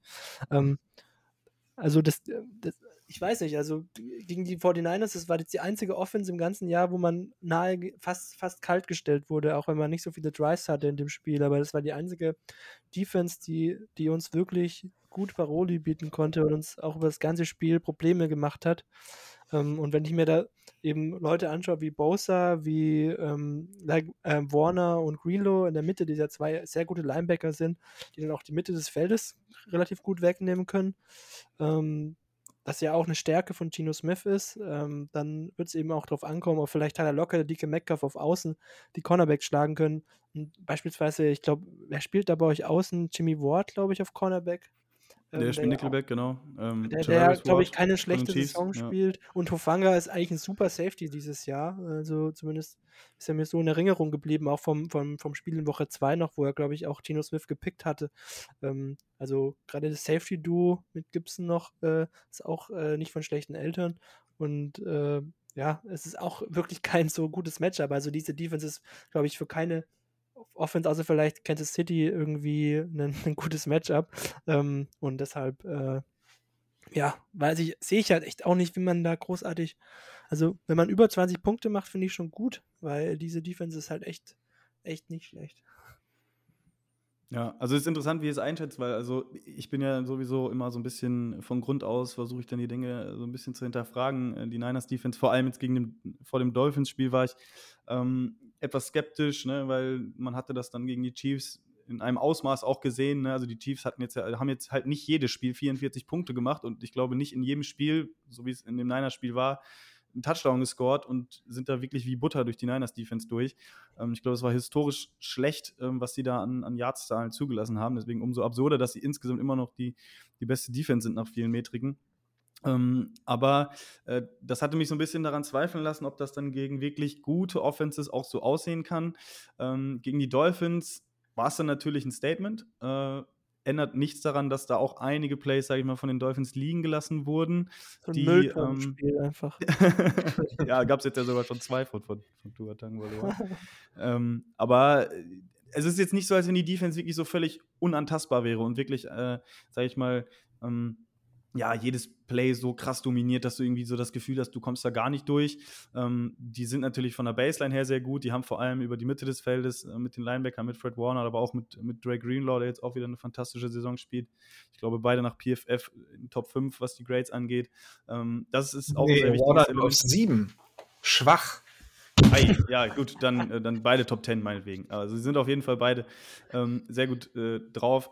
Und das gibt den Niners halt auch so ein bisschen Spielraum, vor allem äh, in der Secondary, ähm, wo Hufanga, ja, der macht viele, sag ich mal, Splash-Plays, äh, aber auch so nicht so diesen großen Endspeed hat, sage ich mal. Das heißt, wenn er dann so ein, einmal so einen falschen Engel nimmt, ist er jetzt nicht der, der da noch den Speed hat, äh, um da, sage ich mal, was aufzuholen. Ähm, das gleiche gilt für Gibson auch. Der ist ein bisschen mehr Ballhawk noch, würde ich sagen. Trotz seines Alters, ich glaube, der ist ja schon 32 oder 33. Äh, hatte jetzt gegen Brady seine 29. Career, äh, Career Interception, also ist schon relativ viel auch. Ähm, nichtsdestotrotz sind das auch Sachen, wo die, wo die angreifbar sind. Ne? Dimodoir Lenoir, das ist jetzt ein Second-Year-Cornerback, der jetzt spielt, weil Emilio Mosley verletzt ist. Ähm, der sah die ersten Spiele auch nicht so gut aus. Der profitiert natürlich jetzt auch davon, dass, dass der Pass-Rush meistens gut durchkommt, ähm, dass er so ein bisschen Off-Coverage äh, spielt, ein guter Tackler ist.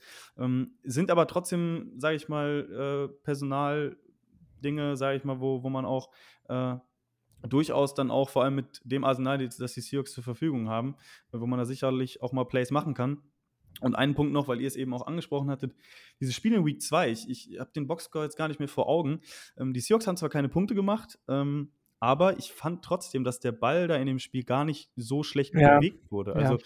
Smith hatte, glaube ich, trotzdem eine relativ hohe Completion Percentage. Ähm, hatte, glaub, ja, glaube ich, diese eine Interception dabei. Ich meine aber auch, dass dann auch dieser, dieser total hanebüchende Play dabei war mhm. äh, in der mhm. Red Zone, ähm, wo es dann, glaube ich, diesen, diese Interception gab, die gar nicht Smith geworfen hat, sondern, glaube ich, bei so einem Reverse dann irgendein Running Back, ich weiß nicht, Dallas, Dallas äh, ja. Ich muss den Ball werfen. und, und, Smith hätte eigentlich auch noch einen zweiten Pick gehabt, der dann wurde, wurde glaube ich, noch zurückgenommen wegen irgendeiner Flagge. Also, das war schon ein sehr wildes Spiel von ihm. Äh, aber ja. insgesamt, ich, ich glaube auch, dass es hier zu, zu den Big Plays kommen wird, die es auch in den letzten Wochen gab. Also, die Seahawks sind, was das angeht, auch einfach gut drauf. Ähm, mit, mit Metcalf und Lockett sowieso, aber auch Marquis Goodwin, der ja ein guter Bekannter ähm, für euch. Für euch ist, äh, der spielt eine super Saison als Wide Receiver 3. Also ähm, hat er echt seine feste Rolle. Jetzt auch gegen die Panthers wieder ein richtig schönes Spiel mit echt guten Catches zum Teil. Also da haben die Ich Seahawks, ich, ich jetzt, habe ihn auf der Bank gelassen bei Fantasy. ja, ähm, endlich mal jemanden gefunden, der diese Wide Receiver 3 Rolle einigermaßen solide äh, übernehmen kann, nachdem man da ja doch häufig ähm, ja, so ein bisschen unbekannte, unbekannte Leute hatte und äh, mit Eskridge ja auch jemanden gedraftet hat, der bis jetzt auch, sich auch noch nicht so richtig aufgedrängt hat, muss man sagen. Aber ja, diese Big Plays werden sicherlich wieder kommen. Ähm, auch Tyler Lockett ja wieder mit einem absoluten äh, Sahne-Catch mit, mit Toe Drag Swag. Ähm, ja, also wird es sicherlich wieder geben. Auch ansonsten die, die, die Completion Percentage von, von Gino wird sicherlich nicht, äh, nicht schlecht sein. Ähm, aber ja, wie gesagt, der Pass macht mir Angst und das Laufspiel des Seahawks ist halt momentan auch wirklich nicht existent. Also ich bin noch gespannt, ob Kenneth Walker rechtzeitig fit wird. Das sorgt dann zumindest für so ein bisschen Big Play-Potenzial. Falls er Sieht nicht so aus gerade, als er fit wird. Was denn? Sieht so aus, als ob er, als ob er spielt. Ja, also Ja. wenn er limitiert ist und Travis Homer da wieder regelmäßig Snaps bekommt, dann, oh, also das ist wirklich echt nicht schön anzusehen. Ähm, Travis Homer ist so ein bisschen so ein, so ein Running Gag bei uns im Podcast, weil die Seahawks schleppen den gefühlt seit acht Jahren. Nein, so lange ist er, ist er noch nicht dabei, aber für mich fühlt es sich so an, als würden sie ihn seit acht Jahren jedes Jahr wieder im Kader rumschleppen, immer mit der Begründung, ja, das ist ein sehr guter Passblocker. Ähm, also Pass Protector und, und äh, Special Teams kann er spielen. Aber sobald du dem so einen normalen Running Back Snap gibst, wo er mal irgendwo hinlaufen soll, kannst du gefühlt dir schon minus drei Yards aufschreiben, weil der eigentlich immer hinter der Line of Scrimmage getackelt wird. Also Man muss jetzt aber auch gerade mal dazu sagen, dass, dass Max einfach einer der größten Travis Homer-Hater ist, die es gibt. ja, ich bin kein Homer Homer. Ich bin Homer Hater. Ja. Ähm, eine Frage noch, ähm, Lars, wenn wir dich schon mal da haben. ähm, Nick Ja, Bosa, spielt der immer gegen den, gegen den Right Tackle oder, oder switcht der?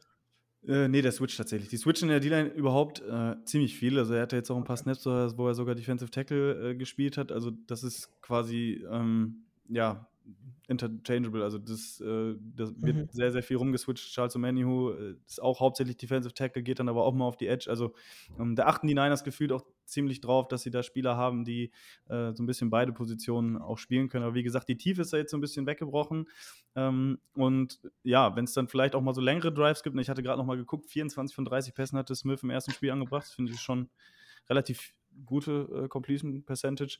Und wenn sich das dann fortsetzt, ne, also wenn man dann, sage ich mal, da reinkommt, dass man den Ball bewegen kann mit kurzen Pässen, ja, Run muss man dann schauen, aber dass man zumindest, äh, dann sage ich mal, mit Lockhead hat man über die Mitte auch eine gute Option, mit Metcalf vielleicht dann auch gegen, gegen Lenoir, wenn, wenn er äh, gegen ihn gematchup wird, auch einen Größenvorteil, wo man dann vielleicht auch mal irgendwie so, so eine Out oder auch äh, so eine Fade meinetwegen mal werfen kann. Ähm, ja, wenn man den Ball da gut bewegen kann und so ein bisschen das hinkriegt, äh, auch das Time of Possession Spiel, ähm, was man ja immer gewinnen will, logischerweise, aber dann auch da, dahingehend, äh, dass da in der D-Line einfach dann der Drop-Off, sage ich mal, in der Qualität, wenn dann im Bowser mal runter muss oder in Armstead mal runter muss, äh, dass die einfach dann nicht mehr so hoch ist und dass man dann möglicherweise daraus dann auch äh, ja, Kapital schlagen kann aus Seahawks Sicht. Yes. Habe ich nichts hinzuzufügen. ja. Machen wir so. ja, nein, also Leite insgesamt. ich, ähm, leite ich so weiter. ja, da, wer weiß, ne? Ich glaube, das erste und letzte, was, was Pete Carroll und Kai Shannon machen, sind hier in unsere Podcasts äh, reinhören und zu gucken, was wir darüber ähm, zu sagen haben. Nein, ähm, ich glaube insgesamt äh, kann man festhalten, ne, Niners Favorit. Ich, man, man weiß auch warum, ne? Also die Qualität in der, in der Defense und auch dann auch in der Offense, was die Baseline angeht, ist eben sehr, sehr hoch. Äh, ich habe auch mit dem Gedanken gespielt, damals bei dem, damals, ne? Das ist jetzt auch erst zwei Tage oder drei Tage her, aber bei dem Buccaneers-Spiel, ähm, die 2-5er-Quote oder was die hatten, die da mitzunehmen, weil ne, gegen den Goat tippt man jetzt auch nicht so gerne. ähm, aber sie kriegen es offenbar hin, dann auch diese Spiele äh, zu gewinnen. Aber wie gesagt, ich habe es auch eingangs schon gesagt gehabt, äh, das hat auch so ein bisschen Trap-Game-Vibes. Ne? Die Niners können die Division gewinnen, äh, fühlen sich vielleicht schon ein bisschen zu sicher. Ähm, einige Spieler so ein bisschen angeschlagen, beispielsweise Purdy, ne? Samuel kann gar nicht spielen. Das kann dann auch anders ausgehen, sage ich mal, ne? vor allem Seahawks äh, dann zu Hause ne? gegen den Rivalen. Da ist ja bekanntlich auch meistens sehr laut. Äh, ich hatte es ja auch gesagt, wenn Purdy dann sich da vielleicht mal irgendwie verunsichern lässt oder so. Ja, ist doch schön, dass die Niners auch mal ein volles Stadion dann sehen. Also einfach mal gucken, wie, wie, ist, das, wie ist das eigentlich, wenn auf den Sitzen auch Menschen sitzen. So, das ist einfach auch mal ganz schön. Ja, jetzt, wo sie gewinnen, war es auch relativ voll. Ich war ja auch da im, im Oktober, da war, da war schon ganz gut besucht. Also, Ja, war, ja ich habe mir in Vorbereitung heute noch hier das, äh, das Spiel der Niners gegen die Bucks angeguckt in der 40-Version und das war schon, war schon leer. Also ich war ein bisschen, ein bisschen enttäuscht, muss ich sagen. Aber ich Ja, glaube ja. auch, Ja, auch ein langer Weg zu, von San Francisco nach Santa Clara, von dem her. irgendwo verstehen. das ist eine Stunde ungefähr. Das ist eine Stunde. Ja, Das ist schon, Ja, aber ich glaube auch, also das wird entweder eine richtige Klatsche aus Seahawks Sicht oder das wird so ein ganz komischer Sieg. Also ich habe das Gefühl, dazwischen gibt es irgendwie nichts. Also ich glaube nicht, dass das so eine, so eine eklige, knappe Niederlage wird. Ich glaube, entweder ähm, machen die Niners da innerhalb von, äh, keine Ahnung, acht Minuten drei Rushing Touchdowns und das Ding ist durch. Oder die Seahawks gewinnen das irgendwie. Ähm, aber ich bin Pessimist, darum, ich weiß nicht, ob wir jetzt schon Tipps abgeben wollen, aber Ja, ich glaube, das das wird so ein, ja, das sind. ist so ein 33-13 wird es. In meinem, in meinem PFF-Handbuch steht hier gerade, dass äh, die Seahawks plus 3,5 sind als Was bist du so Heimteam. laut, Alter? Also, Sorry, sorry, Entschuldigung. ah, ja. Also Seahawks sind äh, plus 3,5 trotz Heimteam. Normal rechnet man ja auch irgendwie für die Heimteams nochmal drei Punkte drauf, glaube ich. Ist das nicht die Ich Faustregel? Genau, glaube, ja. ich glaube mittlerweile nicht mehr so viel, aber ja, Ja. auf jeden Fall so einen kleinen Bonus. Bei den Ja. Seahawks braucht man das eigentlich auch nicht machen, weil die haben keinen Heimvorteil mehr. Doch, doch, doch. Diese Saison ist Heim deutlich besser als auswärts, glaube Ja, ich. 4 und 3, weiß ich jetzt nicht, aber naja. Echt? Na gut, okay. Nee, warte, nee, nicht 4 und 3, aber ich glaube nicht, nicht gut. Macht ja keinen Sinn, 4 und 3. Panthers war jetzt auch zu Hause, glaube ich, ne? oder? Bitte? Äh, Panthers war in Seattle, oder? Das Spiel? st Ja. Stimmt, äh, Ja. oh Gott, oh Gott. Ja. Na ja, gut, nichts gesagt. ja. Ja, nee. Henry, willst du noch äh, einen Tipp Ja, abgeben? Tipps. Oh Gott. Äh, ich weiß nicht, schaut ihr das Spiel eigentlich Donnerstagnacht? nee. Nee. Ich denke schon tatsächlich, doch. Ich glaube, ich schaue es ich glaub, ich schau's auch und dann, Aha. dann- und und, dann äh, wenn es dann irgendwie nach dem ersten Quarter 21-0 steht, dann, dann, dann gehe ich, glaube ich, ins Bett. Aber, aber das ist immer wirklich eines dieser Spiele, ich habe es ja eingangs gesagt, diese magischen Nachtspiele gegen die Niners oder keine Ahnung wen oder gegen die Chiefs hatten wir mal eins, wo wir wirklich von allen abgeschrieben wurden und dann irgendwie so einen Sieg rausgerannt haben. Wenn man das dann live schaut, umso geiler. Genauso wie in Woche 1 gegen die Broncos, wo auch jeder gesagt hat, wir gewinnen nicht. Mhm. Ähm, deshalb. Ja, vielleicht stelle ich mir einen etwas früheren Wecker, irgendwie so um vier, dass ich noch so die zweite Halbzeit mitkriege. Ich tippe jetzt einfach mal auf einen Seahawks-Sieg. Ähm, 24 zu 23.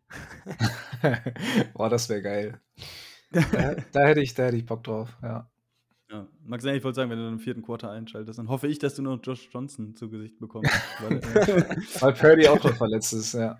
ja, oder oder weil es gegen die Buccaneers dann wieder ähm, Ja. eine hohe Führung ist. Würde ich mir natürlich wünschen, also dein Szenario gefällt mir sehr gut, aber wie du schon sagtest, also ich, ich glaube auch, äh, der Weg, wie die Seahawks dieses Spiel dann gewinnen können, ne? ich hatte es ja eben auch schon gesagt, Spiel lange eng halten, in Führung gehen, ähm, bei Brock Purdy dann von behind, auswärts, könnte schwierig werden. und, Prinzipiell ähm, immer eine gute Idee für ein Spiel, das eng zu halten und in Führung zu gehen. Ja. Ja, ja, ja. Nein, also, es ist ja, also es gibt ja, ist ja klar, das ist, ist logisch, aber es gibt ja immer Teams, ne, wo du weißt, okay, auch wenn die jetzt 10 Punkte hinten liegen, 14 Punkte hinten liegen, äh, die sind immer in der Lage zu scoren. Ähm, Ja. Aber bei den Niners ist es tatsächlich äh, so, ich glaube, Kyle Shanahan, diese Statistik, die da rumgegangen ist, äh, vor ein paar Wochen, wo es dann nicht so gut lief, dass er dann, glaube ich, mit, mit Halbzeitrückständen, äh, glaube ich, was war er, 1 zu 30 oder 2 zu 30 oder so, also ähm, wirklich keine gute Statistik und äh, ausnahmsweise ist das, glaube ich, hier dann auch mal ein angebrachtes äh, Argument, vor allem wenn er dann mit dem dritten Quarterback spielt. Und äh, deswegen könnte das ein Szenario sein, wo ich auch sagen würde, gut, ähm, wenn es knapp bleibt, äh, dass die Seahawks dann auch irgendwie so einen, diesen Weg, äh, Sieg rauspullen können. Hoffe aber, dass die Niners ähm, das natürlich machen und ich gehe tatsächlich auch davon aus, dass es ein, ja, so ein Low-Scoring-Game wird. Die Niners hatten ja gegen die Saints auch so ein, so ein 13-0, gegen die Chargers so ein 22-13. Deswegen würde ich, glaube ich, auch mich auf irgendwie sowas festlegen, so, so ein 20, 2014 oder, oder sowas in der Art. Ähm, weil ich schon glaube, dass das auch, ne, Donnerstag-Nachtspiel, dass es so ein bisschen sloppy sein könnte. Und dass wir unsere Panther, ist das noch Dixon bei euch eigentlich? Mhm. Yes. Ja, ein Panther-Matchup haben mit Wischnowski und, und Dixon. Die wurden ja beide, glaube ich, recht. Beiden Ossis, oder? Ne? Haben Dixon wurde auch gedraftet? Ich meine ja, ne? Naja, sind beides Ja. Australier, oder? Dixon Ja. fün- fünfte Runde, glaube ich. Ja, Wischnowski dann in der vierten, ne? Wollten die Niners nochmal einen draufsetzen. Ja. Ja, ja. Elite Panther. Ja, ja. Dieses, diese Saison kann ich nicht sagen. Er spielt tatsächlich relativ gut. Ich bin da auch sehr game bekannt of als. field position. Ich glaube, Dixon Ja. hat zwei Touchdowns verschuldet, oder? Hat er nicht irgendeinen so Scheiß gemacht? Ja. Aber Panten kann er gut. Ja. Ja, ja, das können sie beide. Ne? Mal- Mal schauen, vielleicht kriegen wir ein bisschen mehr davon zu sehen. Könnte ich mir zumindest vorstellen. Ja. Bei der Art des Spiels. Okay, wenn ihr nichts mehr habt, dann äh, ja, habe ich den Anfang gemacht und würde dann auch zum Ende äh, kommen. Ich äh, freue mich, dass das hier in der Art geklappt hat. Ich glaube, es war auch in der Art und Weise, ne? so mit Frage, Gegenfrage. Ähm, von beiden Seiten ist es ganz gut so gelaufen, können wir uns noch merken, vielleicht für die Zukunft. Und, äh, Mehr Crossovers einführen. ja, warum nicht? Ne? Also ist ja äh, gern gesehen, glaube ich, auch für die. Vor allem, man, man, man, ähm, das muss ich jetzt noch dazu sagen, vielleicht. Also man lernt halt immer so viel mehr über den, über den Gegner, wenn man Leute wie dich dann drin hat oder aus, aus Perspektive von den Niners. Man hat mit, mit Max und mir Seahawks-Fans, die dann einem halt viel mehr über, über das gegnerische Team erzählen können, als wenn man jetzt die Preview selbst macht. Ne? Ja, ja, das ist, das ist ganz klar. Ne? Also Feedback ist bei uns auch immer, das kommt dann immer sehr gut an, deswegen ist, glaube ich, für alle eine gute Lösung. Genau, das äh, soll es gewesen sein. Wie gesagt, nochmal großen Dank an euch, dass es ähm, geklappt hat. Und äh, ja, mal gucken, äh, wer von euch dann auch äh, wach ist Donnerstagnacht, dass wir dann vielleicht nochmal ein bisschen texten können oder so. Ja, same. Und äh, genau, ich freue mich aufs Spiel. Danke euch. Danke und dir. Äh, ja, würde ähm, das hier dann schließen, euch allen eine schöne Woche wünschen. Und ja, Spiel, glaube ich, 2.20 Uhr, 2.15 Uhr oder so, Game Pass, Amazon Prime. Läuft, glaube ich, leider nicht. Dafür The Zone, NFL Network, meine ich. Und dann, ja, schauen wir mal, was wird. Wir freuen uns. Was wird? Go Hawks. was wird? Macht's gut. Go Niners. Ciao. Go Hawks. Das war der Niner Empire Germany Outside Zone Talk. Streamt und abonniert uns auf allen gängigen Kanälen unter ad 49 ersempire GER.